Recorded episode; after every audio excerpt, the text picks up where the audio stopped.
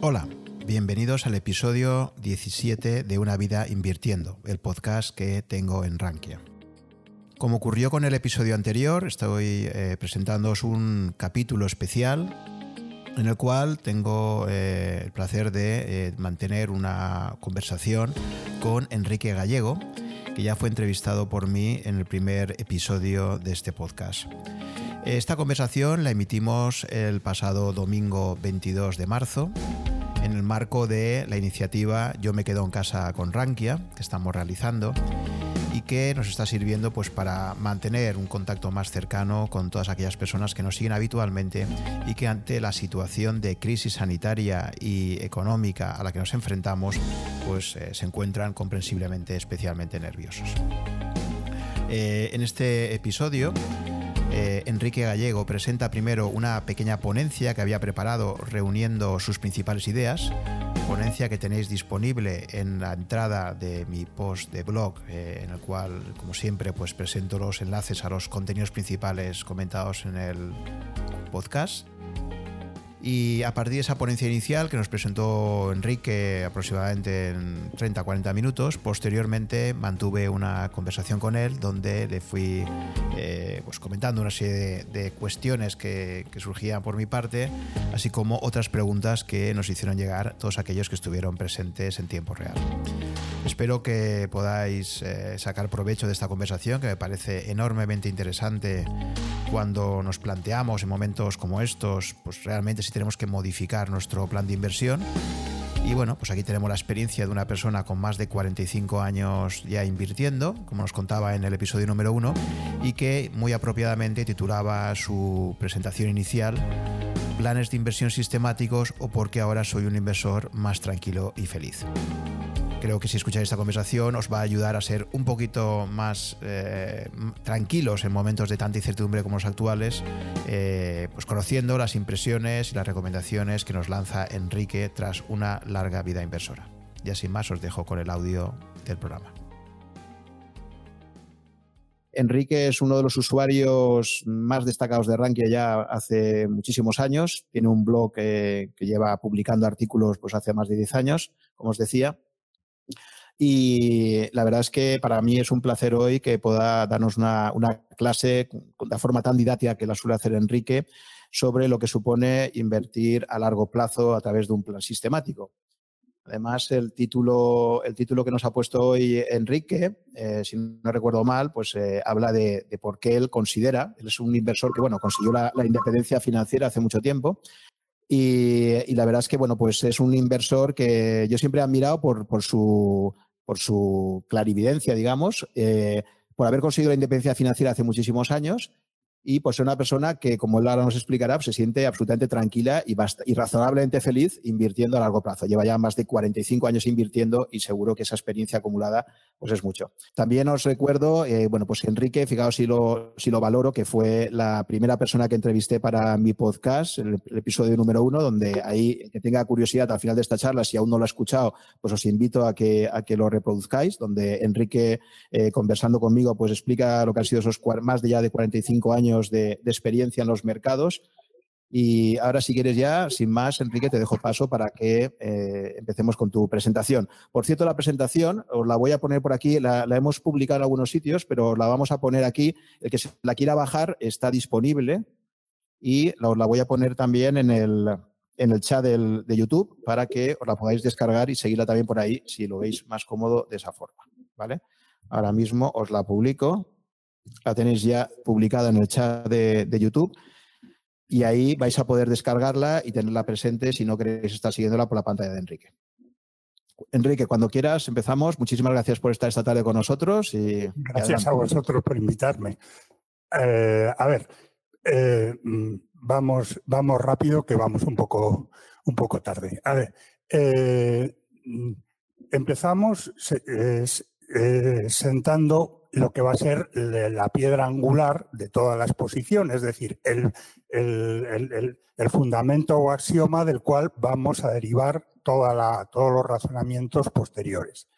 Y es determinar de, los diversos factores, que, que, hay muchísimos, que influyen en el éxito o el fracaso de una carrera inversora, cuál es el más importante. El más importante en, eh, según mi opinión, es el azar en su doble acepción. Es, decir, azar como casualidad o caso fortuito y azar como desgracia imprevista. O sea, de lo cual hay ahora mismo un, estupendo ejemplo.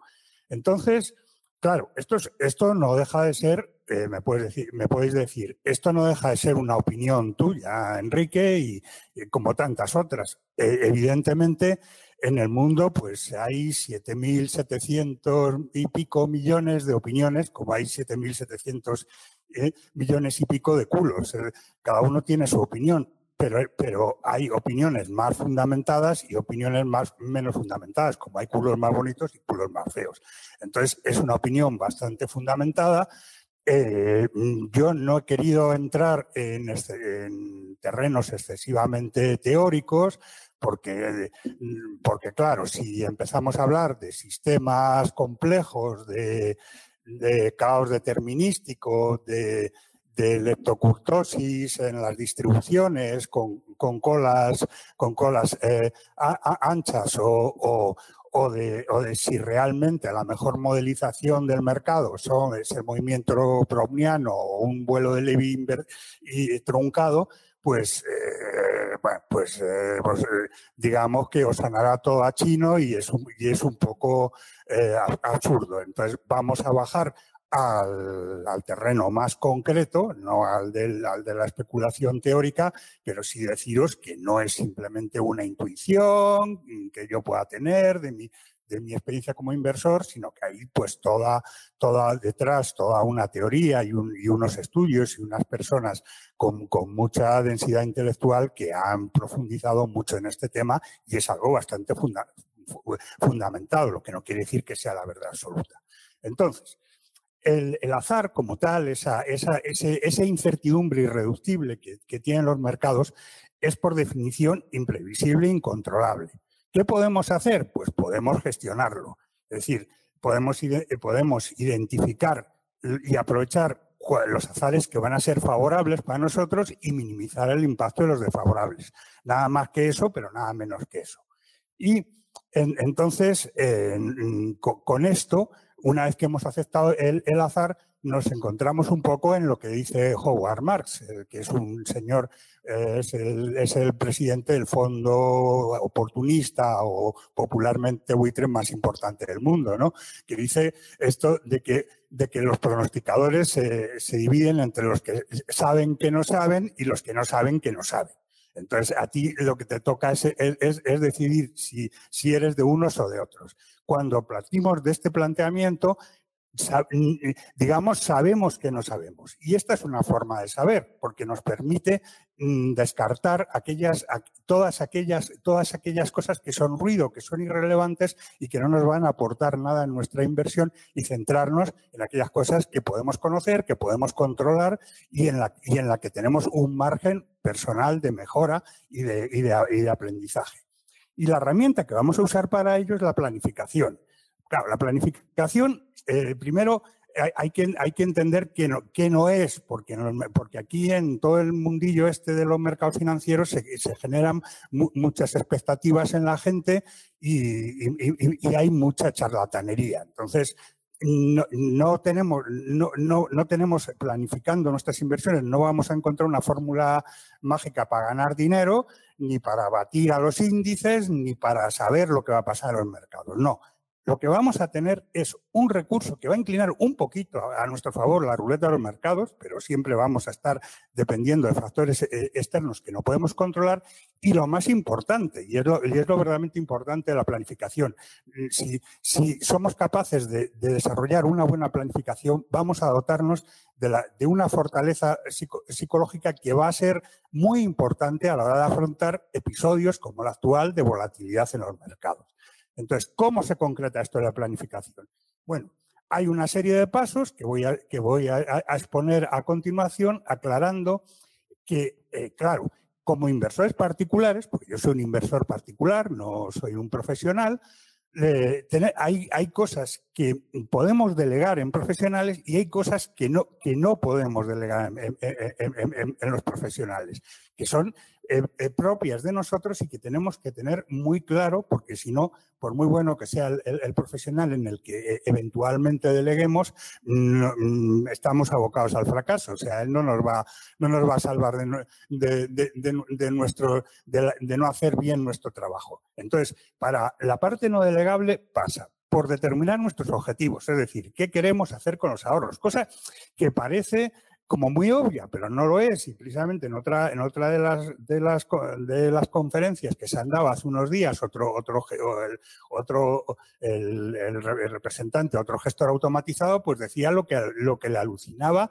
el que le empezaron preguntando eso al inversor y, que la gente, pues que no lo no terminaba de tenerlo claro. Era un poco un, un ejercicio casi por su parte, por parte de ellos, de, de empezar a, a hacer tomar conciencia de la importancia de saber a dónde queremos ir si no, no, vamos a ir a ningún sitio.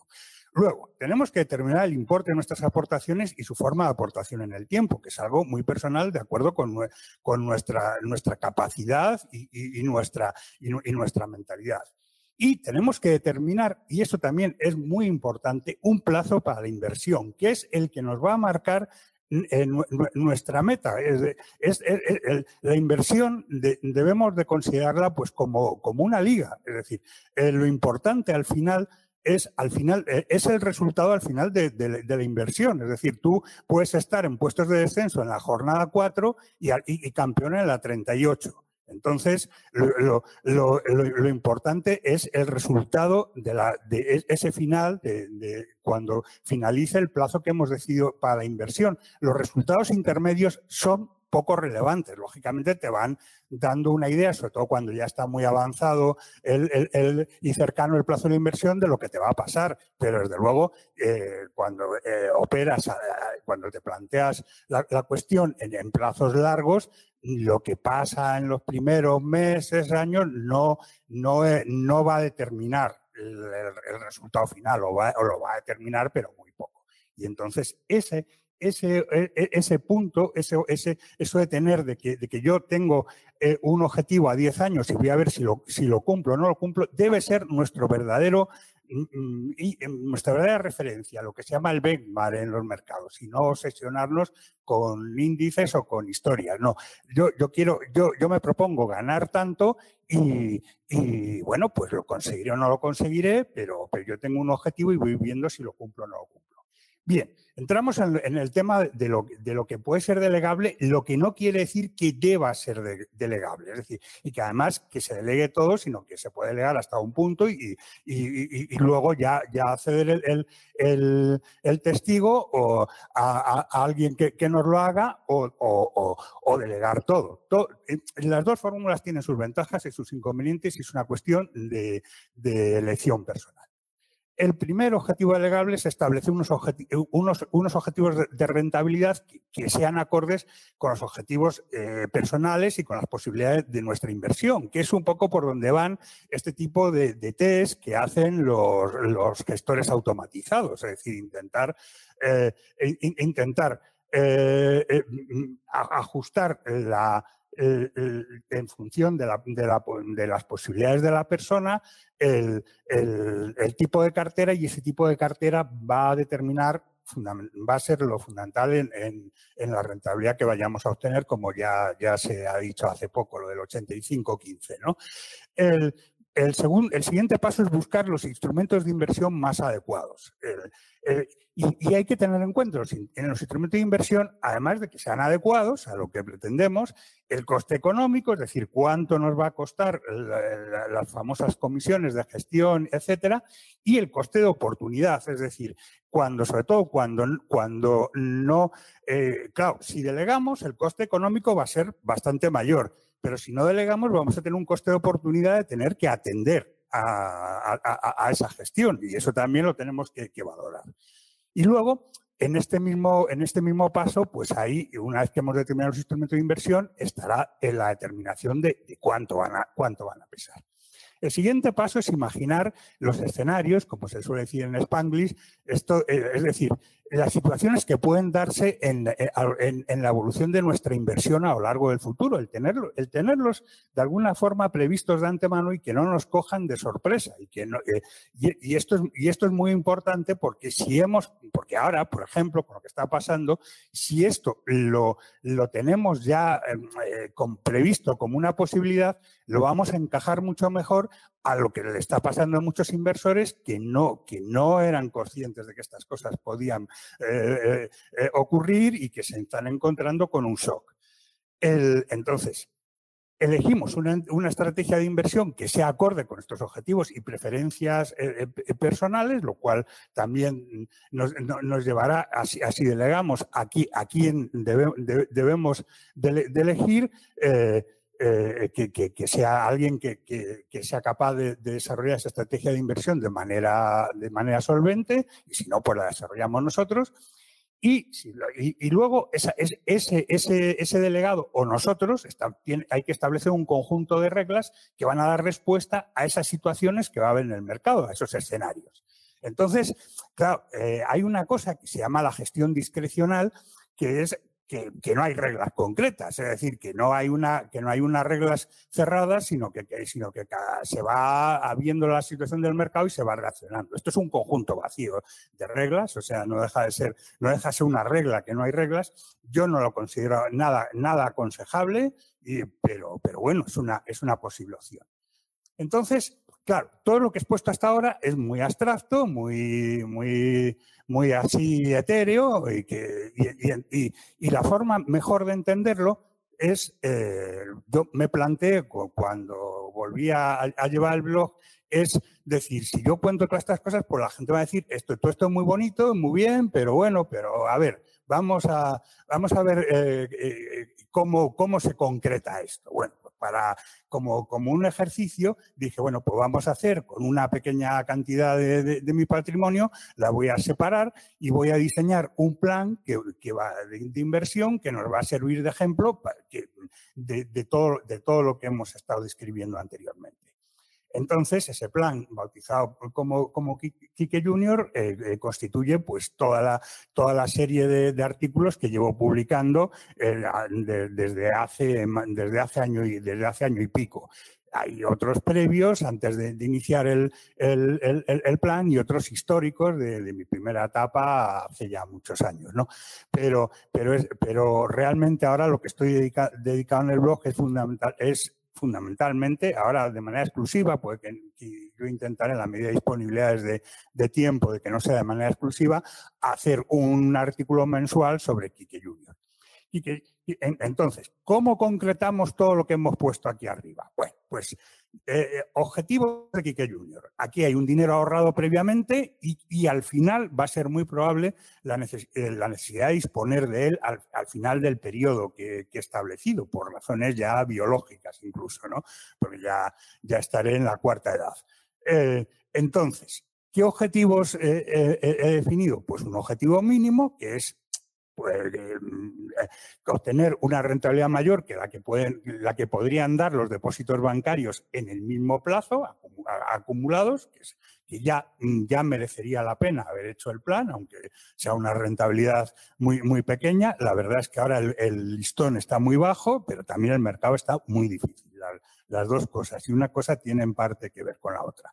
El objetivo básico, y este es el objetivo básico de que debería ser el de todo inversor es el mantener el poder adquisitivo. Hay una cosa que se llama inflación, de la que ya os he hablado antes eh, Samuel, que lo recordar que se llama, eh, eh, que, es, que, es que de manera invisible está deteriorando nuestro poder adquisitivo. aunque, aunque tengamos, pensamos que, que, porque tengamos la, misma cantidad que teníamos hace un año, pues tenemos la misma cantidad y no, y no es la misma cantidad. O sea, entonces, el, gran objetivo de, la inversión es mantener el poder, adquisitivo asumiendo riesgos, asumiendo, eh, hay, que asumirlos porque eh, la, alternativa, si tú te mantienes dentro de, las, de lo que es una cuenta corriente o depósitos a muy corto plazo, que ahora ya ni siquiera existen, está prácticamente garantizado que vas a perder poder adquisitivo, porque, porque la retribución que vas a recibir por esa seguridad que te están dando,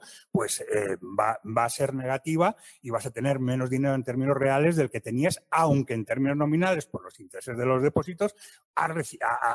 parece que tienes más. Dice, vale, yo es que ahora tenía mil y ahora tengo mil cien. Vale, muy bien, pero el problema es que eh, con esos 1.100 compras menos cosas que con los 1.000 de antes, con lo cual no has hecho, no has hecho un buen negocio.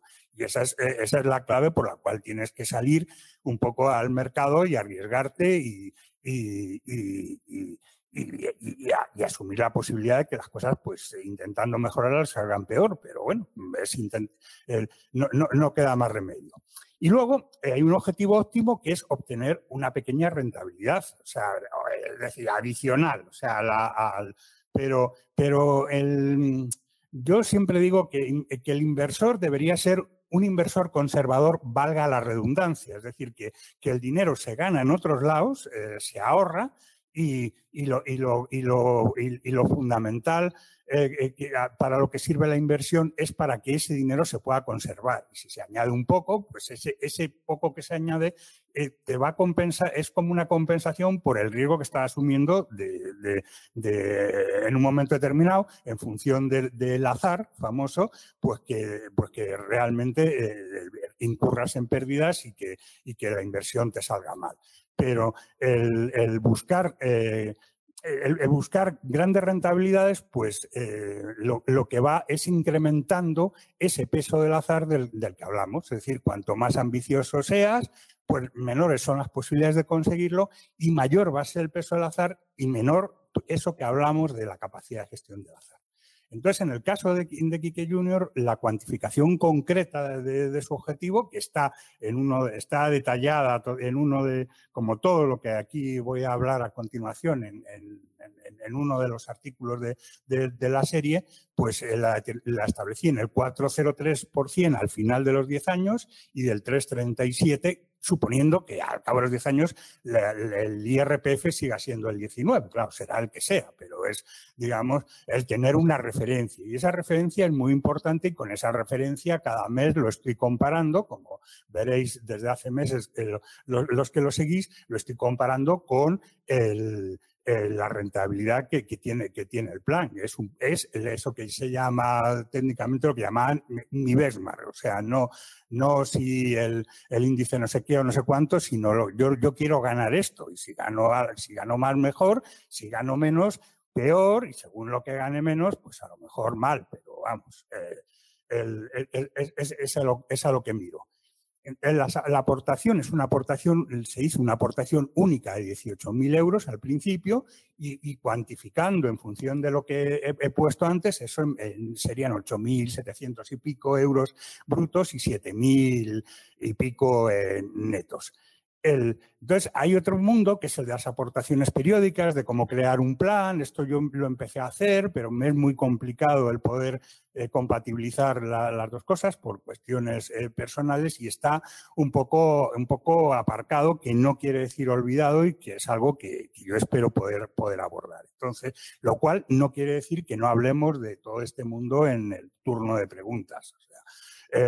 Eh, y, además yo en algún artículo pues he hecho, una, hecho, hecho reflexiones al respecto, uno sobre todo, que es el, de, el que comparaba la aportación, hablaba sobre las comparaciones entre, entre hacer una aportación inicial o repartir, cuando tú tienes un capital, pues cuando tienes una capacidad de ahorro cada mes, son aportaciones periódicas sí o sí, o sea, pero cuando tienes un capital, si tienes que eh, invertirlo de golpe o invertirlo a lo largo del tiempo, y los pros y los contras de las dos cuestiones. Entonces, el plazo de inversión se establece en 10 años, eh, que es prorrogable a 15, en función de todo esto, a partir de los cinco años, cuando queden menos de cinco años, es cuando habrá que empezar a, plantearse. O sea, eh, querer adivinar las cosas de, que van a pasar de, aquí a 10, 15 años, pues es, es, complicado. Cuando yo, yo me he planteado un primer nivel de revisión cuando lleve cinco años el plan en 2024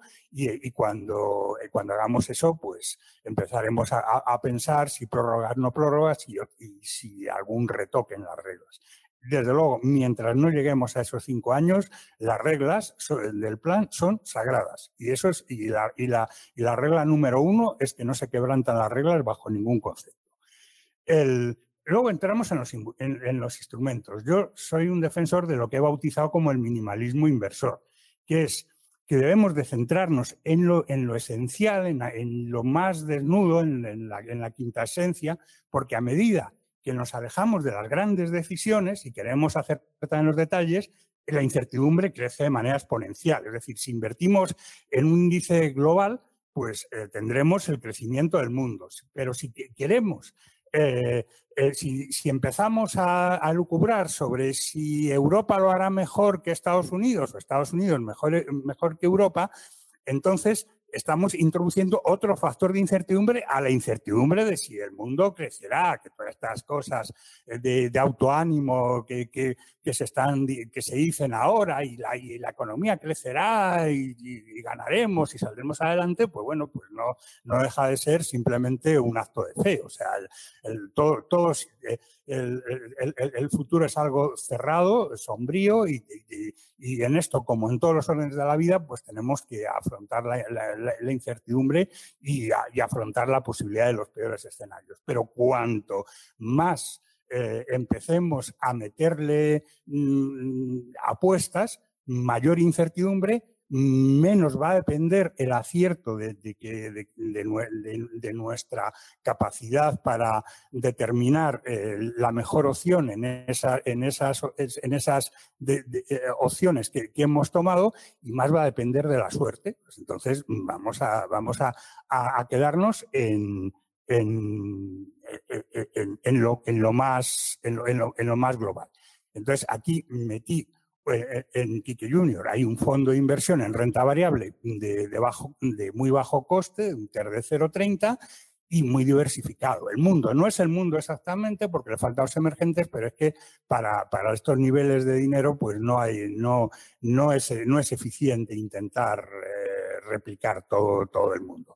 Entonces, la ventaja que tiene esta, esta inversión eh, diversificada, yo creo que ha sido bastante bien expuesta por parte de, de, Asier y de Frederick y tampoco me voy a enrollar mucho. Esta frase, comprar todo el pajar para encontrar la aguja, es de John Bogle. Es decir, dice, claro, aquí, eh, ¿cuál es la aguja? Pues una empresa que, que ha pasado de la nada a, ser la empresa más, grande del mundo, eh, Apple en concreto. Apple en los, hace 20 años era un fabricante de ordenadores pijo al borde de la quiebra y nadie podía imaginarse que, fuera el monstruo que era ahora. Pero estaba, esa aguja estaba en el pajar, como Amazon, que era un vendedor de libros online, lo que llamaban un portal. Entonces, ahí estaban las agujas. Si compras todo el pajar, has comprado Amazon y Apple y te has beneficiado a lo largo de los años de, las revalorizaciones de Amazon y de Apple sin, sin haber adivinado que iba a pasar eso.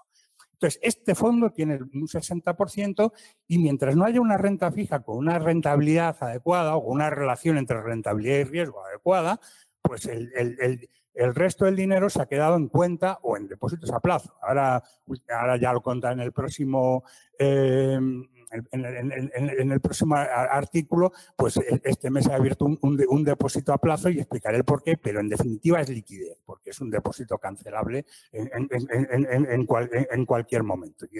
y, y, entonces, este, el, entonces aquí está la parte de riesgo, que es la renta variable, minimalismo puro, y, y, la, y, la, parte de no riesgo, que es el dinero en cuenta, que te sirve, aparte, aparte para reducir esto de la volatilidad las bajadas y tal, que, bueno, que siempre ayuda psicológicamente y, es, y, es importante, sirve, sirve también para aprovechar estas bajadas para hacer de la necesidad virtud y, poder, y, poder eh, comprar a, mejor precio dada la oportunidad que te da el mercado. Entonces, aquí el siguiente paso es definir todo el tema de los escenarios y de la estrategia de inversión. Aquí podemos complicarnos la vida todo lo que queramos, pero realmente mm, yo, mm, yo diría que al final todas las estrategias de inversión al final se basan en tres supuestos, que es qué hacer en un mercado que es estable, qué, hacer en un mercado que sube con fuerza y qué hacer en un mercado que baja de manera significativa. Es decir, qué, tres mm, tipos de decisiones tenemos que tomar en cada uno de esas, de, esas coyunturas. Entonces, hay un sinnúmero de ideas, estrategias, eh, tesis de inversión, pero al final, tú, yo me dado cuenta que al final todas se agrupan en tres familias, que son, eh, en función de lo que decía antes, de las reglas que, regirán las decisiones de compra y de venta a partir de la inversión inicial, teniendo en cuenta toda esta evolución de si suben los mercados, bajan o se mantienen quietecitos. Y, esas tres familias son comprar y mantener. Yo he puesto aquí las denominaciones internacionales en inglés, pero yo lo traduzco al español, porque además yo esto del inglés pues no, no es muy, como la gente de mi generación, no es mucho lo mío. Y es comprar y mantener, que es es, pues ya su nombre creo que lo dice todo, el seguimiento de tendencia, que es eh, digamos, simplificando, comprar cuando los demás compran y vender cuando los demás venden, o sea, y luego ya está el talento para saber comprar cuando los demás compran y vender cuando los demás venden. Pero, pero es eso, o sea, en esencia es eso, y la opinión contraria. La opinión contraria eh, es eh, eh, vender cuando los demás compran y comprar cuando los demás venden. También esto requiere talento. Esto de que no, no, es tan sencillo como que, bueno, como el mercado cae, pues compro. O, como el mercado sube, vendo. No, no, es más, es más complicado. Bueno, pues en Kike Junior digamos, es, es, un sistema que es fundamentalmente comprar y mantener. Y esa inversión inicial que hemos hecho del 60% de renta variable va a determinar fundamentalmente el resultado final.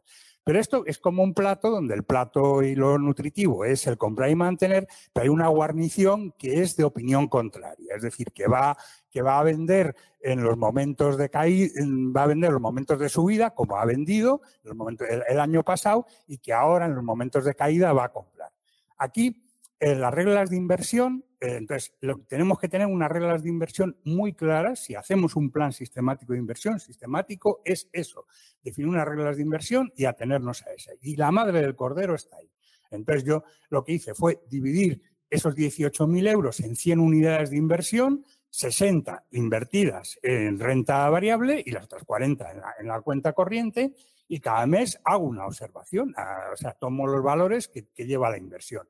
Y aquí hay unas reglas en las que yo no voy a entrar, digamos, este, las he puesto, pero no, no, voy a entrar en explicaciones porque ya es bajar demasiado lo concreto. Lo, importante, como ya he dicho, es que esto está diseñado, estas reglas están muy diseñadas con esa idea de opinión contraria y entonces cuando el mercado se ha, subido de manera enloquecida durante, durante el año pasado, pues ha estado vendiendo y ahora recomprará esa si sigue cayendo el mercado, o sea, no poquito a poco, todo esto siempre muy poquito a poco, muy despacio, recomprará lo que ha vendido y además añadirá unidades de inversión adicionales tirando de toda esa, de toda esa reserva de liquidez, que claro, hay, hay ahí eh, para aguantar travesías del desierto de, meses o años eh, eh, comprando sin ninguna prisa y con tranquilidad.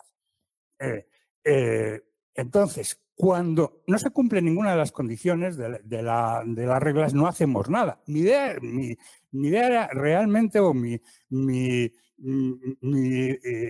previsión es que no se iba a hacer casi nada. y que, bueno, esto va a estar incluso un tanto aburrido, aunque siempre, siempre los artículos, pues yo hablo de mucho más que de, de Kike Junior, son artículos sobre el mercado en general pero realmente con el mercado ha estado muy volátil hacia, hacia arriba y parece que ahora hacia abajo, pues ha habido operaciones. Pero vamos, en circunstancias normales, simplemente pues el piloto automático mantener el rumbo y que la, inversión vaya subiendo. Entonces, eh, ¿qué, se consigue con esto? Pues es lo que yo con unas comillas muy irónicas lo, llamo, lo he llamado la magia de la planificación. Cuando, cuando hemos definido unas reglas y nos atenemos a ellas, nos, vamos a encontrar con un, con un, con un escudo mental eh, frente a la volatilidad del mercado. Es decir, cuando, eh, por, lo menos con la volatilidad negativa, también con la positiva, pero esto hablaré ahora. Eh, cuando, cuando la volatilidad es negativa, es decir, una caída, como la que ha habido en las últimas semanas, empieza, es, esa, esa, esa, esa, volatilidad se va filtrando como un bicho en nuestro cerebro y va creando unos sentimientos negativos, que he puesto una escala ascendente desde malestar hasta pánico. Entonces, para que esto no pase, pues esto es como un escudo mental. Nosotros tenemos una respuesta automática a estas situaciones y entonces la perplejidad y la angustia que es propia de ellas, pues queda eliminada, porque realmente nosotros ya sabemos lo que, lo que vamos a hacer. Nosotros tenemos unas reglas y, esas reglas ya han previsto esta posibilidad, eh, y entonces, eh, eh, pues haremos una cosa cuando la, cosa prevista para una situación así. También está la volatilidad positiva que también tiene sus problemas y entonces también nos, va a encauzar esos momentos de euforia mm, mm, que hagamos acciones irreflexivas que dicten el miedo o la codicia. Cuando digo miedo en las subidas es el miedo Mm, a, que se caiga el mercado y entonces nos salimos del mercado y nos salimos y nos quedamos esperando a que caiga. O sea, que esto va a caer seguro.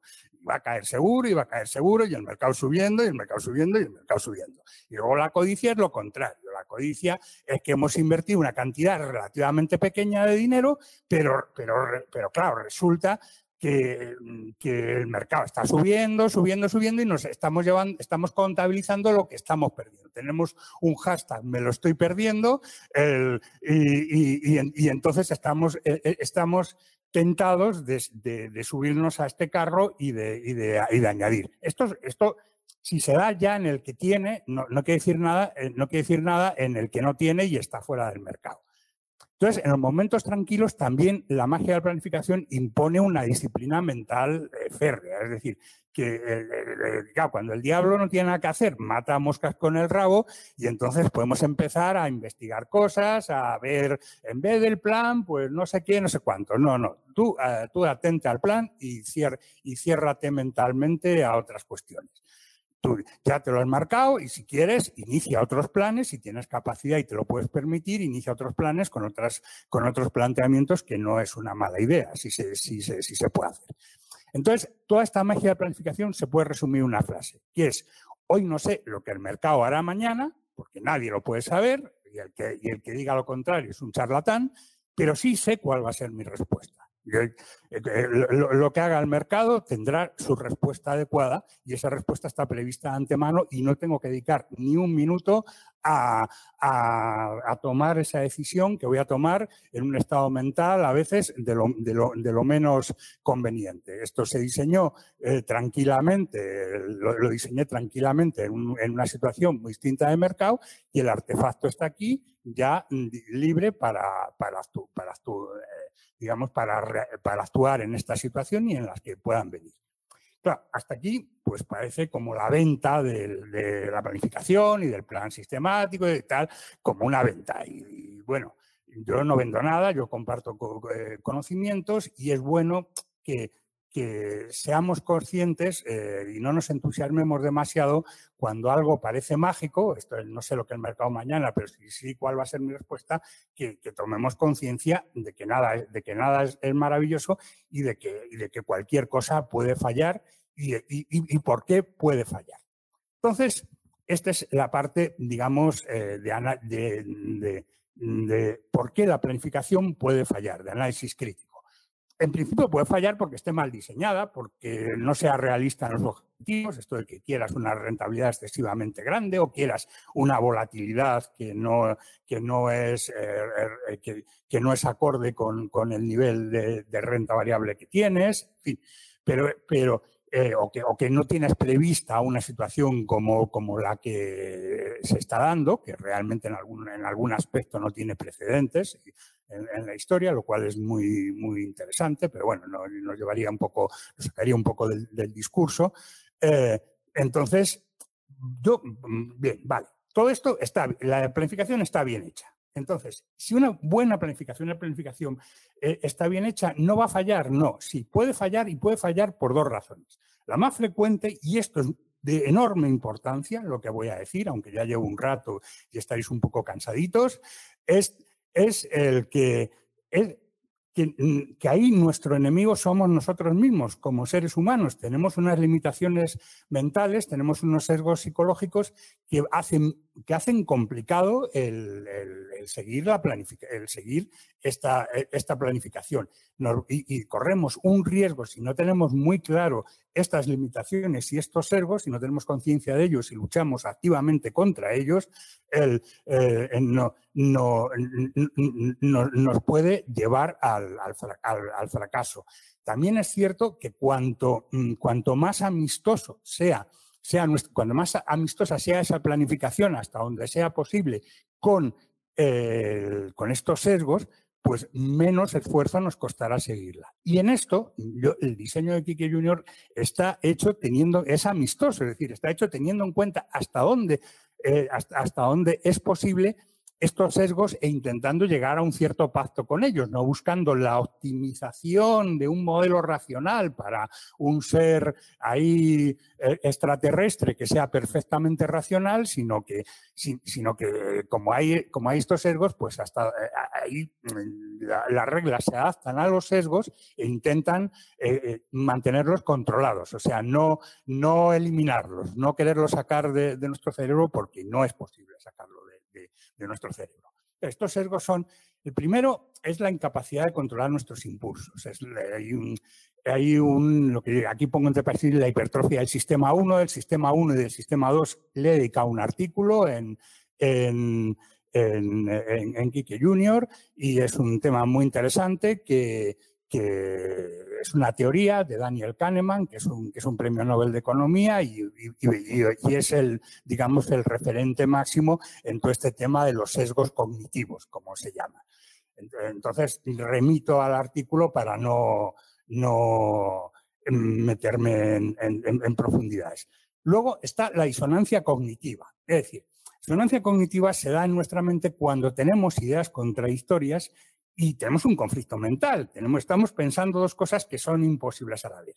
Entonces, esto, en, llevado a la inversión, esto se da continuamente en la vida, eh, desgraciadamente, pero sobre todo en las relaciones personales eh, y laborales. Pero en el tema de inversión, lo más frecuente es el que quiere rentabilidad y certidumbre, es decir, que quiere rentabilidad sin volatilidad, y, y eso, esa es la regla esto es como en la teoría de la relatividad lo de la velocidad de la luz, es decir, la relación entre riesgo y, rentabilidad es, eh, impepinable y es, y es, constante. Cuanto más rentabilidad quieras, más volatilidad y más incertidumbre tendrás. Y luego hay otro tema de mucho calado, lo que pasa es que tampoco puedo profundizar porque esto es de las cosas que puede dar para webinars futuros, para profundizar, que es el tema de los objetivos ocultos. Es decir, cuando hemos definido objetivos como inversores, nosotros tendemos a definir unos objetivos eh, digamos, eh, políticamente correctos, oficiales, es decir, quiero ahorrar para la jubilación y tener una jubilación, quiero ahorrar para tener una reserva aquí, para eh, dárselo a mis hijos en herencia y todos estos objetivos. Es que además somos sinceros y son objetivos, pero es que al lado de esos puede haber objetivos ocultos de los que no somos conscientes nosotros normalmente, que son muy jodidos, que son objetivos de nuestro propio ego y, de, impulsos que tenemos en nuestra mente que, nos hacen eh, tener conductas que no son apropiadas. es decir, por decirlo, mm, por simplificar mucho, un tema complicado, digamos que hay como dos, como dos familias de objetivos ocultos y además eh, los inversores son dos tipos de inversores muy distintos. Eh, hay un objetivo oculto que es el de la felicidad de atesorar y hay un objetivo oculto que es eh, el placer, fíjate que he dicho con toda la intención felicidad y placer, el placer de jugar. Y entonces esos objetivos ocultos nos, nos, pueden, nos pueden llevar a, conductas bastante irracionales y a, incurrir en, graves errores. El siguiente sesgo es el sesgo de disponibilidad. Esto, eh, muy breve, muy sintéticamente, es que nos, en, este caso concreto, es que mm, desplacemos de nuestra mente la información que es relevante y la sustituyamos por la, por la irrelevante. En realidad el sesgo de disponibilidad es algo más complejo. También hay un artículo en Kike Junior que podéis leer y ahí hay un análisis en profundidad del sesgo de disponibilidad, pero una de las, de las eh, eh, eh, situaciones a las que, de las muchas situaciones a las que conduce el sesgo de disponibilidad es eso, que ahora estemos obsesionados con todo el tema de la evolución de los mercados en, el, día a día, en vez de, atenernos a, la planificación que hicimos y a, los conceptos y a las reglas de esa planificación y también a estar, estar dando vueltas a referencias históricas que no valen para el presente, que toda esta charlatanería de y los mercados en el año no sé cuántos eh, cayeron como ahora y se le y 20 eh, meses después subieron no sé qué, todo eso ocurrió, eh, ocurrió entonces, ahora no tiene por qué volver a ocurrir, o sea, no todo, entonces mm, quitemos, quitemos de la mente toda esa información irrelevante y, centrémonos a la hora de invertir en, aquella, en, aquello que es la información relevante. Saquémosla. El siguiente eh, sesgo es el de aversión, es también de una gran importancia el de aversión a las pérdidas. Esto eh, se puede resumir en que asumir las pérdidas que vamos a sufrir es muy doloroso, aunque sean temporales, aunque eh, pues vas a remontar, vas a remontar, saldremos adelante, lo que, lo, que quieras decirte, pero que esto, esto te duele eh, cantidad. Y eso lleva a una serie de conductas que, son, que, pueden ser desastrosas para nuestra, para, nuestra trayectoria como inversores y que son, son, la causa de, de, muchos fracasos y de muchas ruinas. Es decir, ya que ya bastante jodido es el azar para que encima le, ayudemos tomando decisiones que, en la mayoría de los casos mm, van, a, van, a, perjudicarnos. Es, la habilidad negativa de los, de, los inversores. el sesgo de confirmación es eh, consiste en que cuando tenemos tomada una decisión y hemos, y hemos eh, eh, nos hemos decidido por ir por un determinado camino, estrategia de inversión, etcétera, eh, nos estemos continuamente buscando información que confirme nuestra opinión, cuando nos va mal la, cosa, buscamos información que confirme nuestra opinión o que nos da falsas esperanzas. Eh, la situación está realmente complicada y, sin embargo, pues siempre, habrá alguien que te diga que no está tan complicada y descartar el resto, descartar a la crítica a nuestra, a, nuestra estrategia. Tenemos que tener una mente abierta a eso y si no, nos estamos engañando a nosotros mismos. Finalmente está el sesgo del exceso de confianza, es decir, creer que tenemos más conocimientos, eh, información que el resto eh, para, tomar, tomar decisiones. Y entonces, este sesgo de exceso de confianza se suele dar en dos momentos. Cuando el inversor ya tiene una cierta cultura y, tiene, y empieza a pensar por sí mismo, ya ha aprendido los conceptos y se cree pues, el rey del mambo. Es el adolescente, se ha pasado de la niñez al adolescente y es adolescente rebelde, eh, temerario, travieso y que puede, eh, puede, puede, liarla y que desde luego se cree que, que vamos, que lo, de sus padres y de sus abuelos es una cosa totalmente antigua y rancia y que él, y que él es el que tiene la, la verdad. Y luego también se da Mm, en, los inversores muy expertos que terminan confiándose, sobre todo si llevan, si han, si tienen una, una trayectoria de, éxitos, terminan pensando que esa trayectoria de éxitos se debe más a sus propios méritos que a circunstancias aleatorias. Y entonces van tomando cada vez más, más riesgos o van mm, siendo incapaces de darse cuenta que a lo mejor esa estrategia que ha funcionado durante mucho tiempo, pues ahora ha dejado de funcionar y se la tienen que replantear. Bien, todo esto hay más, hay más sesgos importantes, el de anclaje, el de retrospectivo, pero, pero bueno, no. Eh, eh, al, final, el, de anclaje es, interesante, pero igual nos va a salir en alguna pregunta y entonces lo explico. salir por la, por la pregunta, por, el, por la pregunta que me, que me hagan, ¿no? El, eh, entonces, todo esto, lo que en definitiva nos va, a nos va a empujar continuamente a abandonar la planificación que nos habíamos trazado, la planificación que sea. No estamos hablando de aquí que Junior. Pues yo he decidido de, eh, eh, mm, pues abrir cuenta en, en, en Finambés y aportar 300 euros al mes. Esa es, tu planificación. Y delego en Finambes el que hagan. Bueno, pues ahora, uff, qué, mal, estoy, estoy asustado, estoy, y, dejo de aportar. O incluso eh, cojo y, me he equivocado, lo siento, no volverá a ocurrir, y entonces voy y reembolso. Pues no. si nos hemos fijado un plazo para, para, para esto, eh, podemos replantearnos si la cartera que, escogimos es la más adecuada o no es la más adecuada, si finalmente es el más adecuado o no es el más adecuado. Pero desde luego tenemos que seguir con la planificación si no hay circunstancias personales que nos, que nos hagan replantear. Claro, si, nos han si, si estábamos trabajando y perdemos el empleo, pues claro, tenemos que replantear la planificación. Eso es de sentido común. Pero si, si las circunstancias no han cambiado, no nos dejemos eh,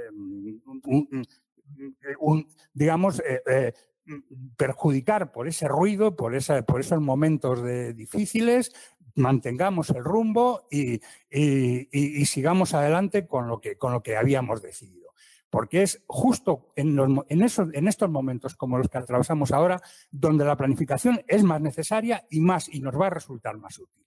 Luego también, y para finalizar, es hay una cosa que sí, que sí puede producirse y que es muy jodida, ¿eh? O sea, esto, eh, eh, pero afortunadamente es muy poco probable que pase.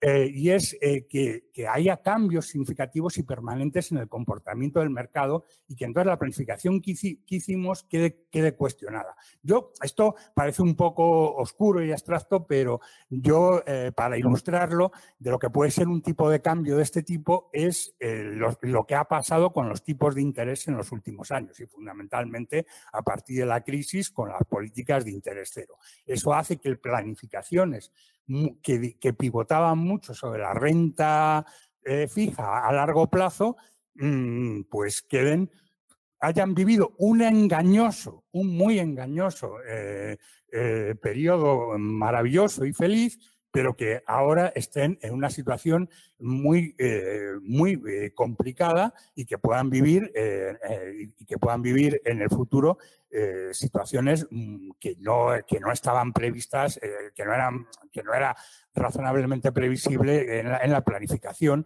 eh, que se iban a producir. Y entonces, cuando es muy evidente, como en este caso, pues hay que, hay que replantearse, ajustar las reglas sin, sin grandes modificaciones para adaptarlas a nuevas situaciones. Es decir, a lo mejor, pues eso, debo tener en vez menos bonos a largo plazo y más liquidez, ejemplo, para ilustrar lo que digo, y si, sobre todo, eh, eh, si, no, si no es evidente, si no es una cosa evidente y ahí no sé qué, no nos demos, no le, demos demasiadas vueltas, esperemos al final del plan, porque hay fenómenos que al final son transitorios, lo modificamos y tenemos que arrepentirnos. Y esto nos lleva a una conclusión final, y es que aunque tengamos un horizonte muy grande, o sea, decir, bueno, pues 30 eh, años, o sea, porque yo tengo 35 y esto es para, para eh, mi jubilación a los 65, sí que debemos de hacer planificaciones no excesivamente grandes, teniendo en cuenta que el horizonte eh, más amplio nos puede permitir eh, digamos, permitirnos unos lujos que no nos permitiríamos si solo fueran los 10, 15 años pelados, como es mi caso ahora, pero sí, que, sí que debemos de, pensar a estos niveles de 10, 15, 10, 15 años y hacer cada, ese periodo hacer toda una revisión a fondo de todo, porque en 10 años a una eternidad y las cosas pueden, pueden, cambiar, pueden cambiar mucho. Y nada más, o sea, ya un poco a vuestra disposición para lo que queráis eh, comentar. Yo entiendo que todo esto es muy denso, por, por ser tan denso dije, bueno, yo voy a colgarlo en, en, la, nube para que sea accesible. le mandé un mensaje a los suscriptores de, del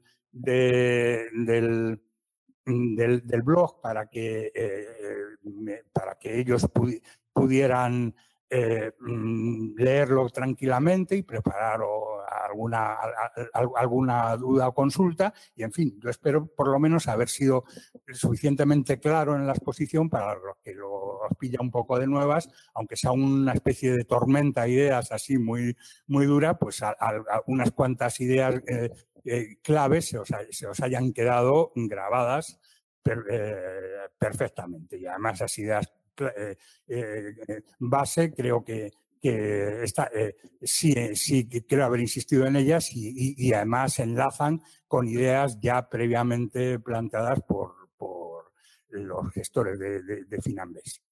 Y nada más, os agradezco mucho vuestra asistencia y el, y el, haber, y el haberme escuchado. Muy bien, Enrique, pues muchísimas gracias por esta presentación. Creo que ha sido bastante clara. Es cierto que es densa. Eh, ha, ayudado mucho, yo creo, el que, el que pudiéramos ir siguiendo tu guion. Eh, pero aún así seguro que habrá gente que necesitará que se le aclaren bastante algunos puntos. Entonces, si te parece, vamos a abrir ahora el turno de preguntas. Yo también te voy a hacer alguna pregunta mía directa. Eh, tenemos aún 30, 35 minutos hasta, hasta las 8, o sea que Estupendo. Pues vamos, vamos a intentar aprovecharlo. Y yo quería empezar haciéndote una pregunta mía. Creo que al final la situación actual, eh, más allá de un plan sistemático de inversión, somos todos humanos y, me gustaría saber un poco tu impresión personal. Tú eres una persona que tienes la grandísima ventaja de llevar en los mercados ya casi 50 años, ¿no? cosa que muchísima gente de los que te escuchamos aún no hemos podido decir. Eh, con lo cual creo que tienes una perspectiva histórica bastante superior a la, probablemente a la mayoría de, de asistentes. Yo quería preguntarte, esta actual crisis, un poco esto es intuición pura y dura, evidentemente, esto es un poco feeling, ¿no? Olfato. Pero, ¿dónde crees que la vamos a situar históricamente? ¿Crees que va a ser más un 2008-2009 con esteroides, digamos, un poco amplificado? Eh, ¿Va a ser un 1929? ¿Puede ser al final una crisis como la que tuvimos de la gripe española, que ahora yo creo que es un momento muy interesante para releer la historia de la crisis de la gripe 1918-19 y eso unido a la Primera Guerra Mundial? Eh, no sé un poco cómo situarías globalmente eh, esta, esta actual crisis o cómo crees que lo van a ver los libros de historia dentro de 20 o 30 años. Yo sé que es un ejercicio un poco de, de, reflexión, pero bueno, me gustaría saber un poco tu opinión, que es una persona que llevas muchísimos años en los mercados. Sí. Eh, ahora, ahora mismo no, todavía no, es, no, no, está, no, no, está cristalizada la situación lo suficiente como para saber si esta crisis figurará en los libros de historia como una de esas grandes crisis que tú describías o como una anécdota, o sea, como un... O sea, eh, claro, porque tú has puesto una serie de escenarios extremos, dando por supuesto que todo esto pues, va a ser algo extremo. ¿Por qué?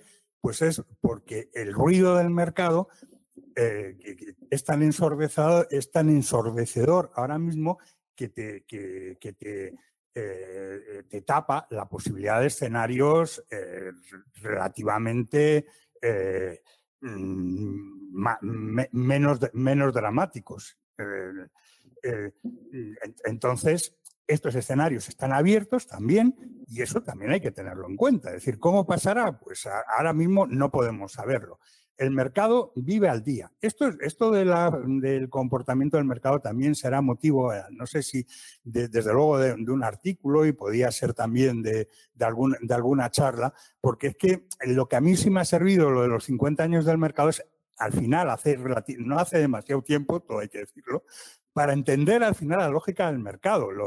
la lógica del mercado, la, digamos, el texto de referencia que, te abre un poco la llave, aunque no sea tampoco suficiente para entenderlo, está en, Keynes, en el capítulo 12 de la, de la, teoría general de Keynes, que habla de los mercados, del largo plazo y tal. Es el, el, famoso capítulo del concurso de belleza, es decir, sobre el comportamiento de los participantes, de los participantes profesionales en el mercado, en el sentido de que ellos no... Eh, no están, digamos, lo que Keynes constataba es que los, participantes eh, en el mercado no, estaban eh, preocupados por hacer previsiones a largo plazo ni por determinar el valor real, intrínseco de las inversiones, sino eh, por saber eh, eh, cuál iba a ser el comportamiento de, los, de los, demás. O sea, es decir, es como un concurso de belleza donde no se trata de encontrar a la, bella o al bello más, más guapo o más guapa, sino, sino eh, aquel que los demás jurados van a entender que es el, que es el, más, que es el más guapo. Entonces, entonces esto... Mm, eh, hace que, los mercados sean muy cortoplacistas y que, que, vivan, y que vivan completamente al día. Y, que, y esto no deja de ser bastante astuto, esto, porque esto mm, lo que implica es que si los mercados cuando, em, cuando empieza a haber problemas como ahora, se ponen en lo peor. Y a medida que van incorporando esa nueva información, se van poniendo en lo peor de, lo peor si esta información es negativa y si no reaccionan y se acabó. Eh, eh, y, así sucesivamente. Y entonces no, no, no puedes, eh, ¿por qué? Porque mm, no, no, no mm, se dan cuenta de que el futuro es imprevisible y entonces van viviendo un poco al día y van viviendo con aquello que pueden conocer. Y eso que pueden conocer en circunstancias normales es la, son unas previsiones de evolución económica a tres, seis meses. Entonces, ¿qué ha pasado ahora? ¿Y qué es lo que ha llevado a una situación de pánico eh, probablemente sin precedentes en los mercados, la de esta semana pasada? Es que en, esta situación lo que ha pasado ahora es que eh, esa capacidad de hacer previsiones a tres, seis meses, no más, y tener esa ventana y estar jugando en eso y, viendo cómo se mueven los otros, como decía Keynes y tal, y ver si me puedo anticipar y tal, en función de mis análisis, pero siempre con una perspectiva, e, esa visibilidad ha desaparecido. O sea, no estamos ante una situación completamente nueva no, porque sí es verdad que tiene, tiene que ver con el, con el 18, pero es que en el 18 no, no, había, no había globalización, no, no había capacidad real de luchar contra las epidemias, pues murió un montón de, millones de personas y además la, guerra mundial impidió por la censura a la prensa el, tomar, el, que esto se conociera hasta que estaba muy avanzado. Entonces, entonces es un precedente nuevo que no, que no, que además, y esta es una reflexión eh, muy, muy importante, que, eh, ligado a la globalización, pero ligado a algo que va más, más lejos que la globalización y que, Juan, como buen talebiano, me, entenderá que es el problema de la fragilidad de, los, de, los, de las actuales estructuras sociales, eh, económicas y políticas de los mercados. La fragilidad en el sentido eh, que, que, desarrollan, que desarrollan Nassim Taleb. Es decir, son cosas le hemos creado unos, unas estructuras terriblemente complejas, con unas interacciones terriblemente complejas que son, que son tremendamente frágiles, que, cualquier pequeño, pequeña alteración genera el famoso efecto mariposa de unas alteraciones brutales eh, y, que son imprevisibles. Y esto, y esto es lo que verdaderamente tiene aterrorizado a fecha de hoy al mercado. Es decir, en el miércoles pasado hubo algo mm, muy jodido, que es muy poco frecuente, que es, se llama en el argot del mercado el risk-off, que es que, hubo ventas, en, ya había mucha debilidad en todos los activos, pero ahí hubo ventas a lo bestia en, en, todos los activos, no en la bolsa. Vale, la bolsa pues está muy mal, vamos a una recesión, la economía se paraliza, pero es que, claro, el, oro, activo refugio, pues vendiendo oro. Los bonos a largo plazo gubernamentales, pues más refugio, pues nada, los, los bonos hundiéndose. Los bonos hundiéndose, sí, eh, yo, yo ahí tengo un indicador que puede ser anecdótico, pero que es muy expresivo y no es, y no es nada anecdótico, que son los, el activo más seguro que existe hoy a 30 años, o sea, partiendo de la base que 30 años nada es seguro, pero el activo más seguro que tú puedes encontrar a 30 años hoy mismo es el bono indexado a la inflación del gobierno americano es eh, porque te garantiza la inflación, la inflación americana, pero te garantiza el cubrir el, poder adquisitivo. Antes hablábamos de la importancia de cubrir el, poder adquisitivo. Bueno, pues es el bono a 30 años de, de, de vencimiento 2050 salió con vencimiento 15 de febrero de 2050 a 99,26 en la subasta. Y en, el, al, cierre del miércoles, miércoles o jueves, no recuerdo, en un cierre esta semana, sí, que creo, creo que fue el, al cierre del miércoles, pero esto en esta semana cayó a 85.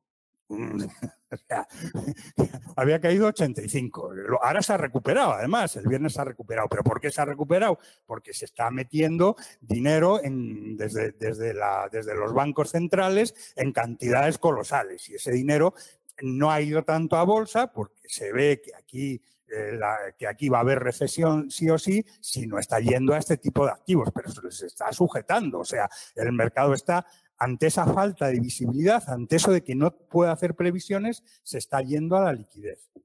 Y entonces, entonces esta es la situación a fecha de hoy. Yo sobre el futuro, pues es que no, no, no sé lo que pasará. Ni, lo sé ni me importa. Esto es un, esto, yo, yo sé lo que haré.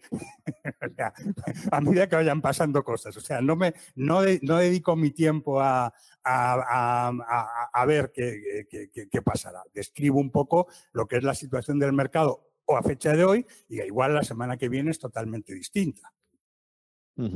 Vale, siguiendo con el lenguaje talebiano de nuestro comúnmente admirado Nassim Taleb, eh, ¿tú crees que este evento que acaba de ocurrir es un cisne negro? Sí, sí, sin el menor género de dudas. Mm, era una pregunta un poco trampa porque, porque el propio Nassim Taleb ha dicho recientemente que no era un, cisne negro por lo siguiente, porque él mismo ya en, su libro, bueno, las consecuencias que haya posiblemente sí lo sea, ¿no? Pero si lo entendemos como algo que era totalmente impredecible eh, por parte de nadie, que eso sí que el 11 de septiembre, obviamente, pues eh, era muy difícil poder imaginar un, ataque de ese tipo. Pero en este caso, eh, sí que es cierto que el propio Nassim Taleb, ya en uno de sus libros, menciona como una de las amenazas para la humanidad explícitamente esto.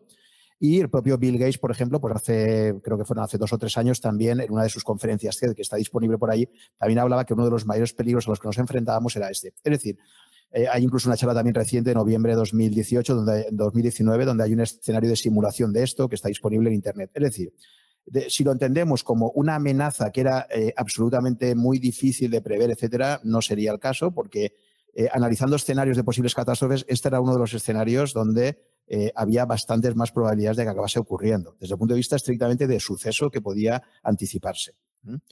Otra cosa, lo digo porque se está utilizando ahora mucho, se ha dicho también en la ponencia anterior, esto es un cisne negro y tal, es decir, creo que era uno de los escenarios a los que nos enfrentábamos que, estaban ahí dentro de los que podían tener bastantes papeletas de que nos ocurrieran. Ya, pero a ver, mm, bueno, la Sintalef en la medida que, va evolucionando un poco hacia su caricatura, pues cualquier profeta de catástrofes siempre, eh, siempre habrá alguno que, que, haya previsto una posibilidad muy remota y que esa salga.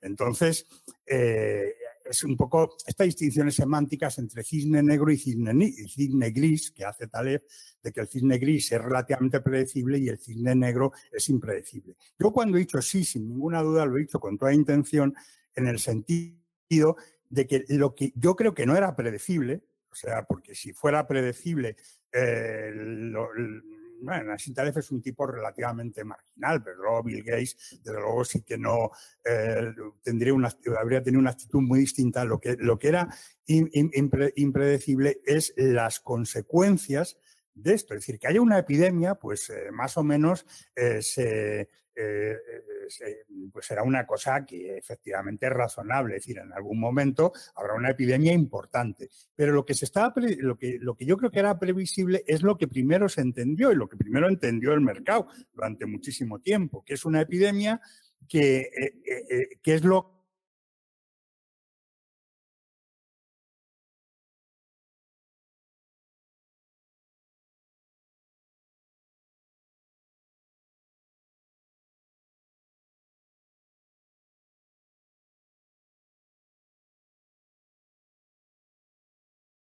está desestabilizando todo el, todo el entramado. Es decir, ahora mismo es como si todo el entramado estuviera, estuviera temblando, como un castillo de naipes que ves que está, que está tambaleándose. Entonces, esa, esa sensación, que es una sensación que puede estabilizarse o puede no estabilizarse, ya veremos, esto no, no, no, es predecible, esto yo creo que nadie lo, lo, podía, lo podía prever. No sé si, lo, si esto hay un ensayo de Nassim Taleb o un artículo o algo haciendo, ah, profundizando en esto. Sí está la idea de, que esto, de que la fragilidad, o sea, sí es, eso ya es una tesis, ¿no? De que la fragilidad de, los sistemas tan complejos que hemos creado, que eh, eh, hace muy vulnerable a, que pequeños eventos se conviertan en cisnes negros. Esto es mi interpretación de Nassim Taleb, por lo menos y creo que ha acertado. Es decir, esto es, una eh, muestra empírica de,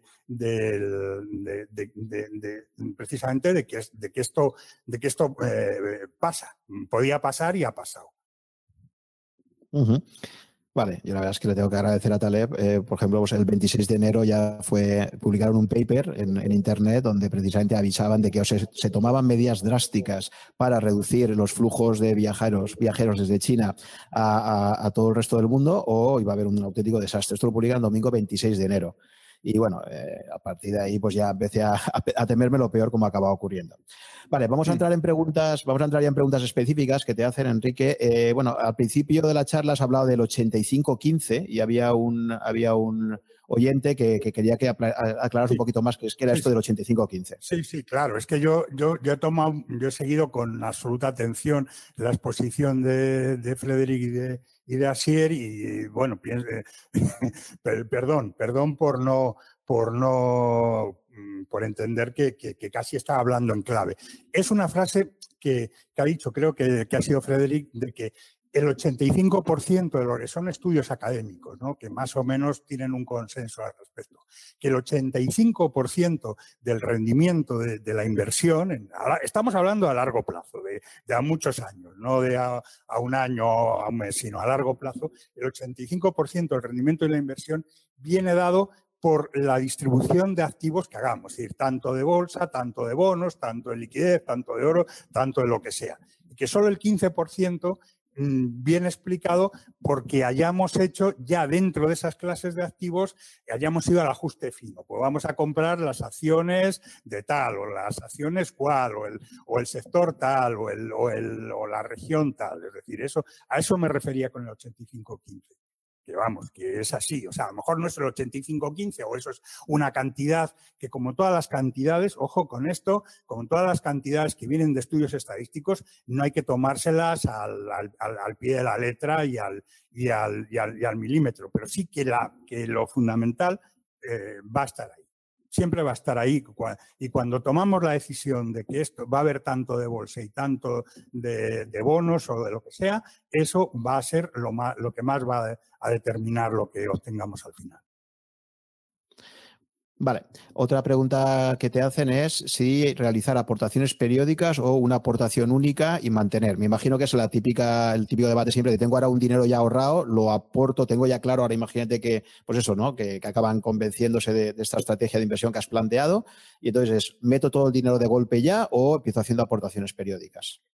Hay, hay, un, hay un artículo dentro de la serie Kike Junior dedicado a esto. Y yo digamos que remito a esto y, pondremos un enlace a ese artículo específico, dado que se ha, preguntado, eh, pero eh, y si queréis entrar en, el blog y ver y ver en, la lista, pues es algo que habla, el, título es algo así como lump sum o, cosa virgin, es decir, son, son expresiones de argot, quiere decir o, poner todo el, que se emplean habitualmente en la literatura, que está siempre en inglés, o poner todo el dinero de golpe o poner aportaciones periódicas.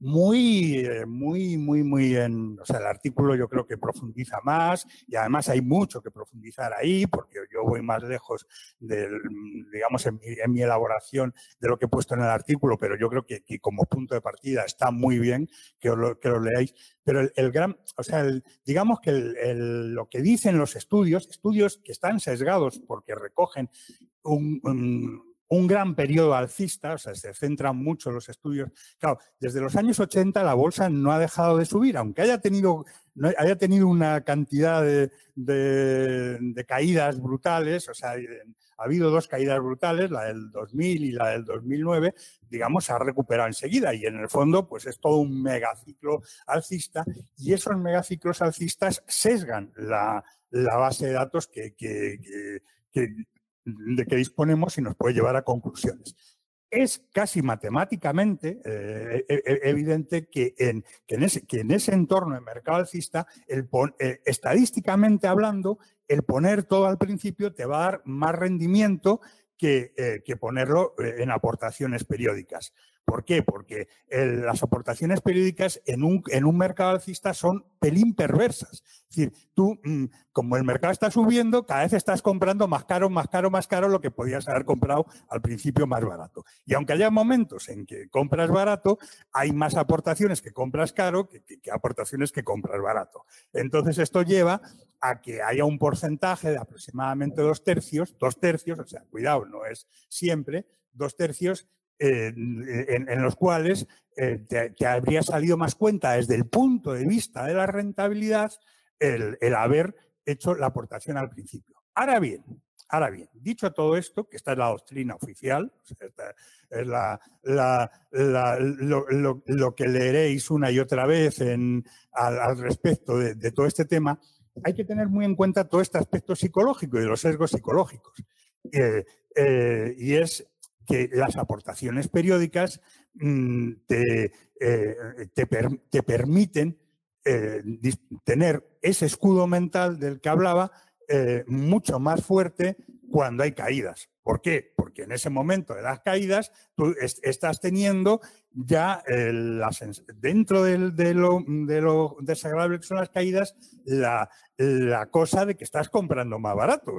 Aquí es una reacción natural dentro del sesgo de aversión a las pérdidas una relación natural del, inversor. Entonces, esto, aunque sea menos perfecto, sin embargo, eh, eh, desde, el punto, desde el punto de vista de considerarte un ser perfectamente racional, desde el punto de vista psicológico, es, em, te va a ser mucho más eh, amistoso el coger eh, que es, mm, que es mi, opinión. Cuando tú tienes una cantidad importante eh, eh, y, tienes esta duda, coger una, una, parte significativa, ponerla al principio y el resto repartirla a lo largo del tiempo, en un periodo más o menos largo de, más o menos largo de tiempo, dejándola en liquidez.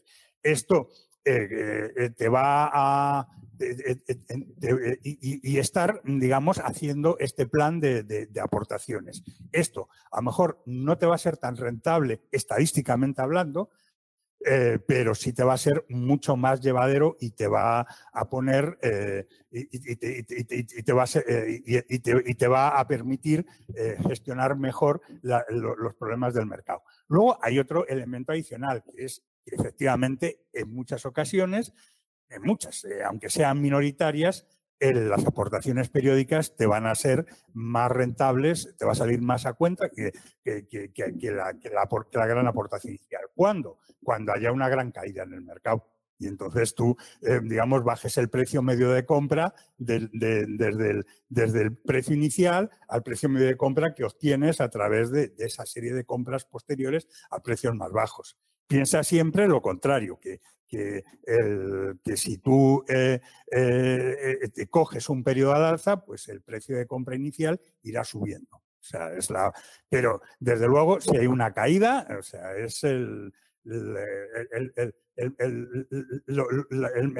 es el mejor antídoto, ¿no? O sea, contra, contra la angustia de haber hecho una aportación y quedarte y que esto ha bajado un 20, un 30, un, un, 40 y, yo aquí eh, con cara de tonto y sin saber si realmente al final de mi plazo de inversión pues voy a recuperarme. Porque cada, cuanto, más, cuanto más cae un mercado, más complicado luego es remontarse. Eso también eh, ponía un cuadro Samuel antes al principio sobre los porcentajes que hay que tener, que, hay que tener de subida mm, después de una caída. Después de una, después de una caída del 50%, el mercado tiene que subir un 100% para que empates. Entonces, todas estas cosas hay que tenerlas en cuenta. Por eso, conclusión, no es, es, un tema controvertido, no hay una respuesta clara y lo mejor son soluciones eclécticas, o sea, de no, de no hacer apuestas ni todo a aportaciones periódicas ni todo a aportación única.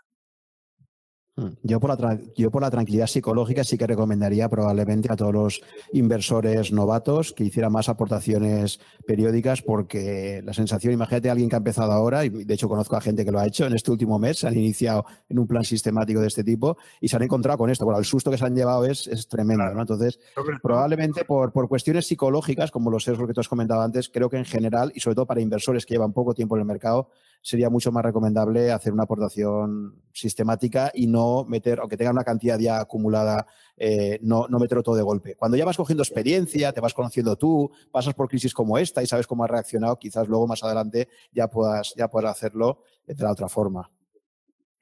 Yo además no lo hice eh, por, lo, por, no meter demasiadas complicaciones con Kiki Junior y por lo que tú dices, porque uno ya es, perro viejo y, no, no, me, no, me, preocupaba. También las reglas de Kiki Junior, de alguna forma, el, eh, es, es una, es una, manera también partiendo de, en vez de, en vez de los periodos, digamos, algo más complicado que eso significa de coste de oportunidad, sobre todo para un inversor inexperto, pero, pero su sentido precisamente es como, como, una de las varias ideas que yo he tenido de cómo eh, unir las virtudes de la, de la, aportación única con las, con las virtudes de la aportación periódica. ¿no? Y entonces, eh, por eso, pero vamos, mm, eh, la cosa como, mínimo, muy mínimo, eh, la primera aportación debería ser de un año, o sea, si tienes una cantidad importante, un año de, aportaciones que, quieres pensar, ver el periodo en el que vas a repartir el resto del dinero y luego irlo metiendo luego a, lo largo de ese periodo. No, no hacer una jugada así de que, bueno, como la bolsa sube a largo plazo y yo invierto a largo plazo, lo meto todo y, bueno, y esto que, y esto lo bueno que tienen estas cosas, como la que está pasando, es que esto que si yo lo dijera hace de tres meses, pues no me haréis ni puto caso, pues ahora, ahora, ahora, ahora, digamos, entenderéis que efectivamente es prudente, os digan lo que os digan los libros y los blogs. Ahora, ahora, es el momento ese que se produce cada 10 o 15 años donde toda la gente que ha empezado a invertir recientemente hace el bautismo de fuego, ¿no?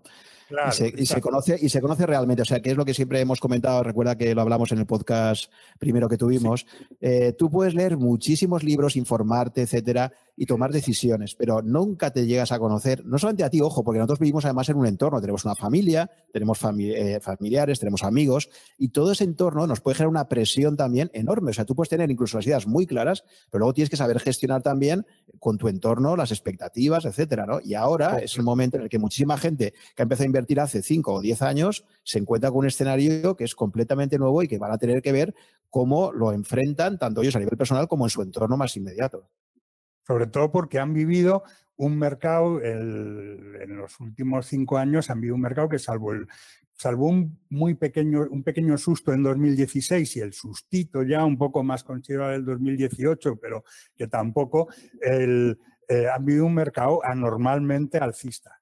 Y además, además, los dos sustitos para lo que le han servido es para llegar a la conclusión en su esquema mental de que, claro, el, cuando cae un mercado, pues esto es una corrección y esto, y esto se levanta y esto, y, esto es una oportunidad de compra, sin más. Lo que explica además que, claro, se decía, es que lo de, la, lo de la gestión pasiva, la burbuja, la gente está entrando, luego va a salir aterrorizada. Hasta ahora, a fecha de hoy, digamos, está pasando lo contrario. Es decir, decía el de el de InvestMe, que la gente le llamaba para decir que quería aumentar su aportación, eh, eh, contaba una cosa curiosa, que es que en dos, dos ETFs, eh, uno que es habitualmente muy usado en Estados Unidos por inversores pasivos de largo plazo y otro que es muy usado para trading, el, de los inversores pasivos había tenido unas entradas el doble de grandes que las salidas del,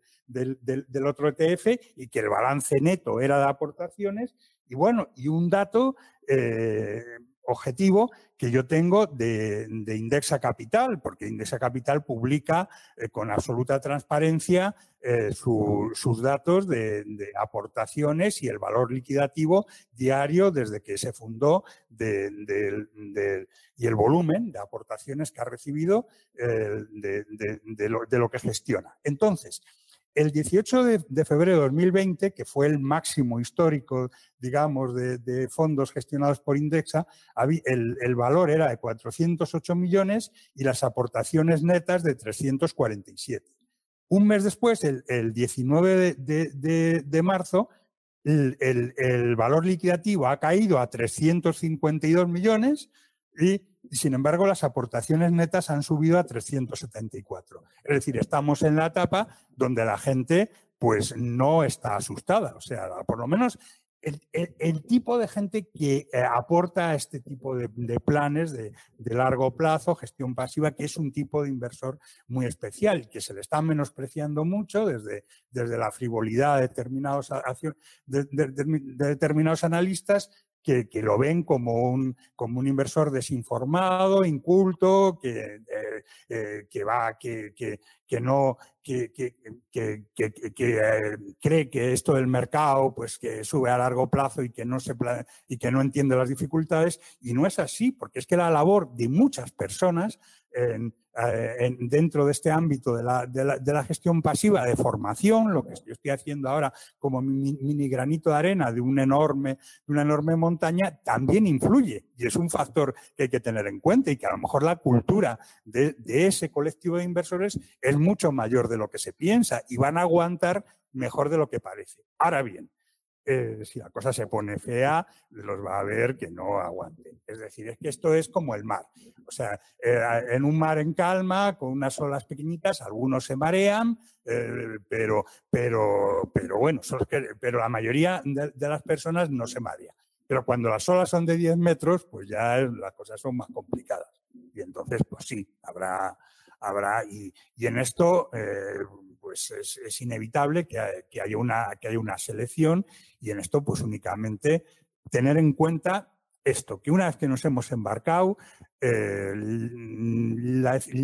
tener muy claro que la peor decisión que, podemos, que podemos tomar ahora mismo es, es vender. Luego podemos replantearnos ya con calma, en frío, si, si, si eh, eh, esto fue bueno o malo, pero tengamos una, una perspectiva y, eh, para, para, poder hacer ese análisis autocrítico de si, de si a lo mejor pues, cogimos demasiados riesgos, etcétera, etcétera. Ahora, hay, hay, que, hay que, ahora, en estos momentos, es fundamental el que se haya embarcado, aunque lo haya hecho en febrero, que, que mantenga lo que tenía programado.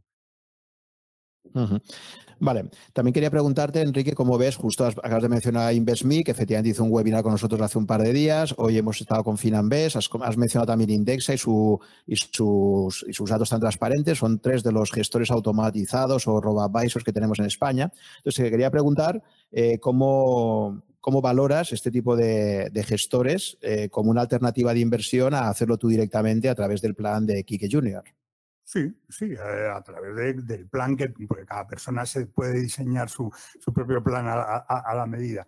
Eh, digamos, tienen una ventaja muy importante. Eh, bueno, dos ventajas. La, la, primera ventaja es que mm, disminuyen mucho los costes de oportunidad, es decir, te hacen un montón de trabajo burocrático eh, de, suscribir los fondos, moverlos, eh, reembolsar, atender a incidencias, etcétera, etcétera, que es un trabajo que es muy desagradable y que, te puede llevar por aburrimiento, por cansancio, por falta de tiempo para dedicarte, eh, te puede llevar a abandonar el plan. Te has trazado un plan maravilloso, pero, pero llega un momento en que, en que el tiempo dedicado a esto pues es grande y además la burocracia es complicada. Es decir, todo esto de los traspasos de los fondos es un, es un lío, eh, o sea, esto, eh, claro, se traspasa y diferimiento fiscal, estos, estos son unos follones de, de, la hostia, ¿no? Eh, cuando tú quieres llevarlo personalmente y quieres controlar, o sea, porque claro, a lo mejor el fondo, eh, el nuevo que has comprado te puede indicar el, precio fiscal y separártelo del precio al que has comprado, pero, pero lo más, lo más, lo, que por desgracia pasa eh, mucho es que solo te ponga el precio, eh, el precio suyo de lo que es su rendimiento y el precio, digamos, fiscal lo tienes escondido y tienes que tenerlo controlado por algún lado. Es decir, hay un montón, vamos, en definitiva, hay un montón de, cosas que hay que valorar. Y, eh, o sea, que no, que no es que se gane la vida por la patilla, sino que te aportan, te aportan valor en este sentido. Y luego, pues eh, está el, hecho de, tener una opinión, eh, digamos, desde fuera, de, verte y de, y de, analizarte desde fuera y, de, esta opinión, eh, con los test, con el perfilado, y esta opinión pues te, es un buen antídoto contra el sesgo de, exceso de confianza. Es decir, indudablemente, esto también es, una ventaja. Yo como mínimo, mm, yo, yo yo digamos que me haría, me haría los test, aunque no, aunque no terminara de, de, eh, de, hacerme cliente, para ver si, la valoración que hacen de mí en cuanto a asunción de riesgo es la que, la que yo tengo. Luego los inconvenientes son los costes, o sea, que, de, que tienes ahí un, coste añadido y que, que, es algo muy, muy rígido, muy, muy paternalista, muy de, que te meten en un determinado sendero y estás por ahí y no tienes margen de maniobra. Y esto, y esto para un inversor poco avezado, de verdad, esto es una ventaja. En cuanto eres, como el auditorio que, creo que tenemos ahora mismo es muy plural, pues eh, digamos que para el, pues eh, si lleváis poco tiempo, no tenéis muchos conocimientos inexpertos, gestor automatizado, a, vamos, al 100%, os lo recomiendo. Olvidaros de, querer hacer las cosas, ya aprenderéis y ya veréis, ya criticaréis al gestor y en un momento determinado quizás os lo planteéis. las personas ya con más, con más experiencia, más dominio, pues sí que se pueden plantear diseñarse una cosa más a la medida de sus preferencias, de sus gustos, más flexible y puede que y más económica. Pero si, no, el, primer, el primer paso es el gestor, es el gestor automatizado. Y, desde luego, y en esto también, eh, en esto también soy tajante, entre gestor automatizado y, y las ofertas bancarias de fondos y tal, vamos, ni, ni, ni pensárselo va mucho, mucho mejor gesto automatizado y creo que Asier y, y Frederic lo han explicado eh, con pelos y señales, eh, todo el tema de los costes, de, todo el mundo extraño eh, y, a veces bastante siniestro que hay de, entre, la, entre, la, entre las gestoras y las comercializadoras bancarias, huir de, todo ese mundo bancario y para las inversiones buscar, buscar gestores independientes sin conflicto de interés. Muy bien, Enrique, pues muchísimas gracias por, esta, esta, claridad en tus explicaciones, eh, como siempre.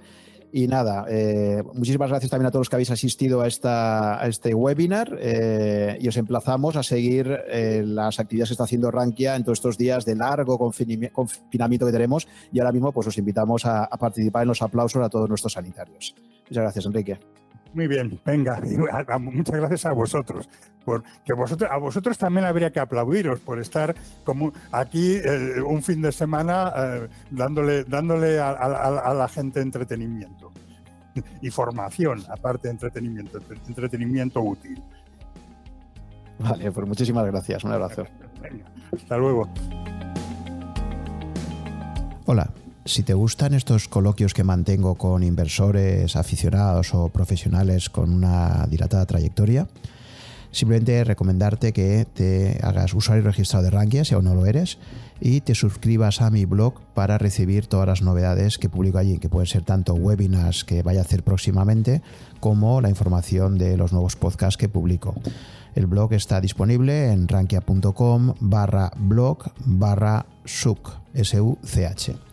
Ahí vas a poder encontrar todas las novedades que voy publicando, así como los enlaces a todos los contenidos que destaco. Por otra parte, también te recomiendo, si te interesa la temática financiera, eh, pues que te suscribas a las alertas que envía Rankia con todas las novedades de webinars o formación en general que imparte. Creo que os van a resultar de mucha utilidad.